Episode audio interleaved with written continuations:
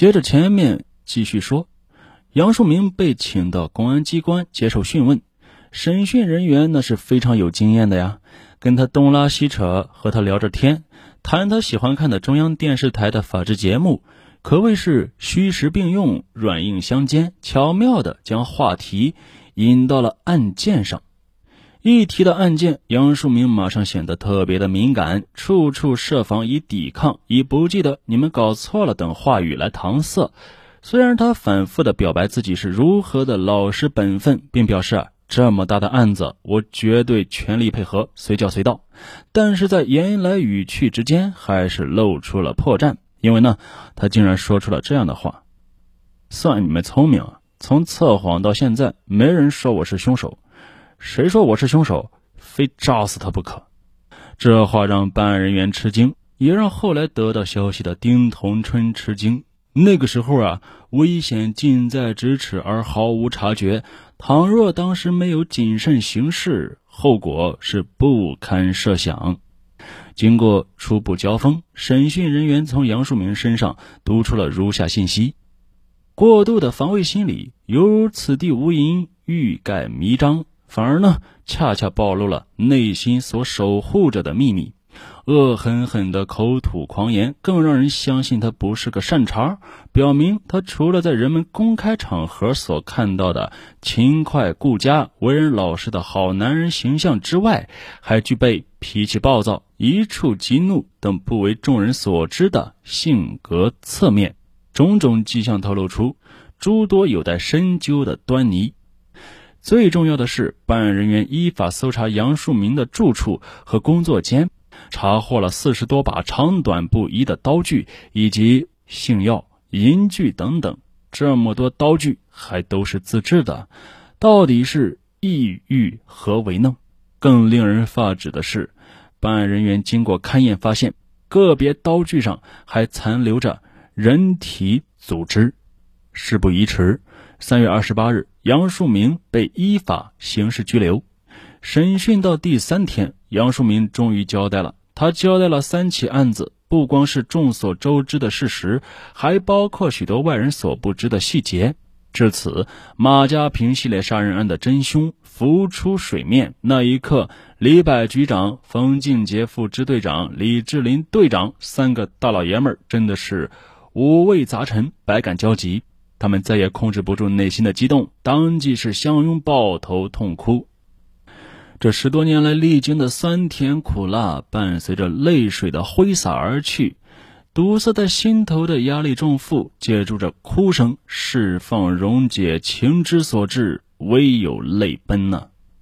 别看杨树明平日里性情孤僻内向，不爱与人交流，但是坐在办案人员面前，一旦打开了话匣子，那便是滔滔不绝，连说带比划的，声调是越来越高，似乎忘记了身在何处，似乎憋着一肚子的秘密不吐不快。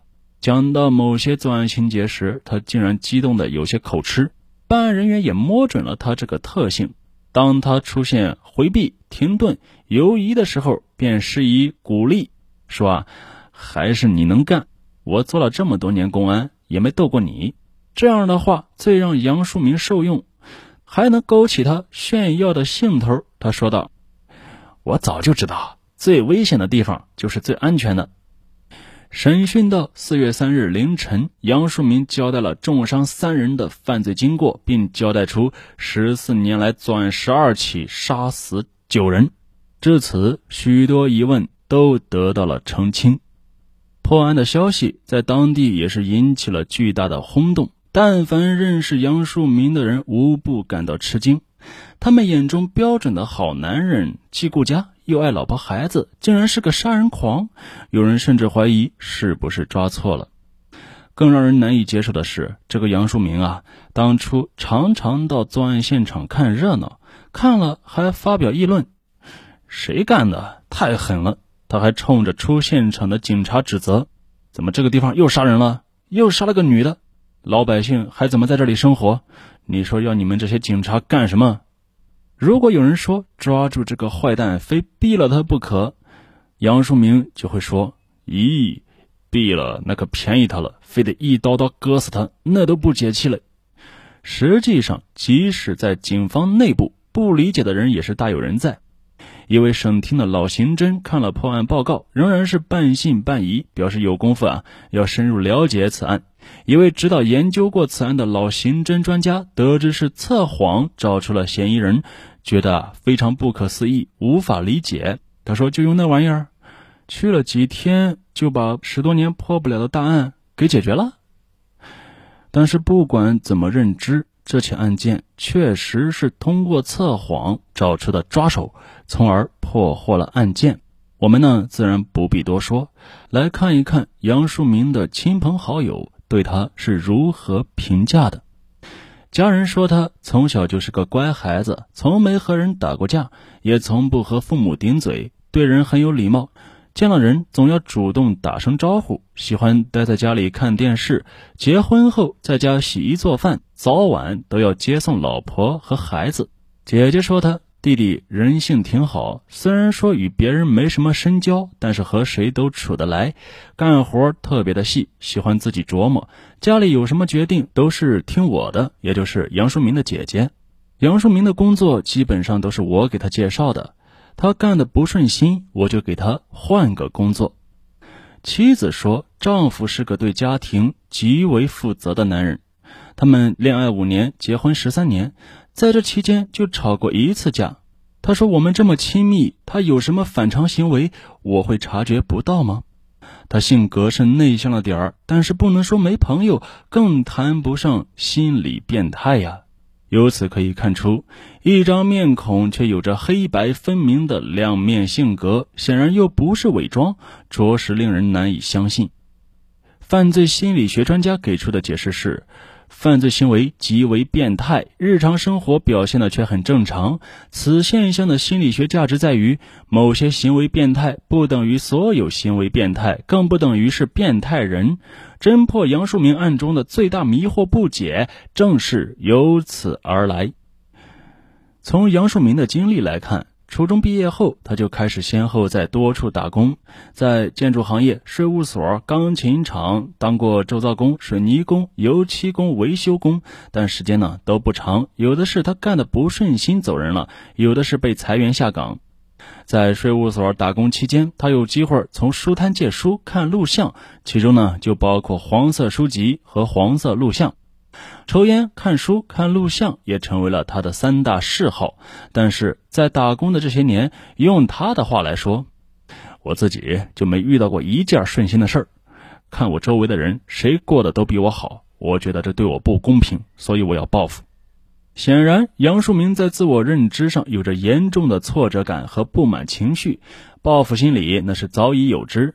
按照心理学的观点，挫折通常引发愤怒情绪，易导致攻击行为，或者是由于不满情绪的积累，直至不能忍受的程度，就要宣泄爆发。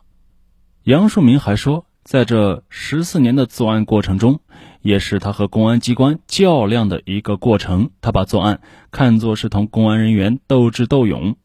他说道：“我是学生，你是老师。”我给你出道题，你来解，解的对我就输了，解不对，你就慢慢的解去吧。而在破案之后，曾经参与侦破此案并进行过心理画像的专家，著名的中国人民公安大学李玫瑾教授，专题进行了深层次的研究，将其归类于危险心结中的一结类犯罪心理。认为其动机源于幼年时所遭受的某一特殊刺激而引发的意识一结，在一定条件的作用下外化为犯罪行为，其表现出的是强迫性禁欲的心理。讲真的哈，这个结论呢有些深奥，不是专业人士真的是不好理解。然而呢，简单点讲，为什么大致相同的人生际遇，有的人？却成为了连环杀手呢？这类犯罪有没有什么规律可循？又如何防控？如何侦讯呢？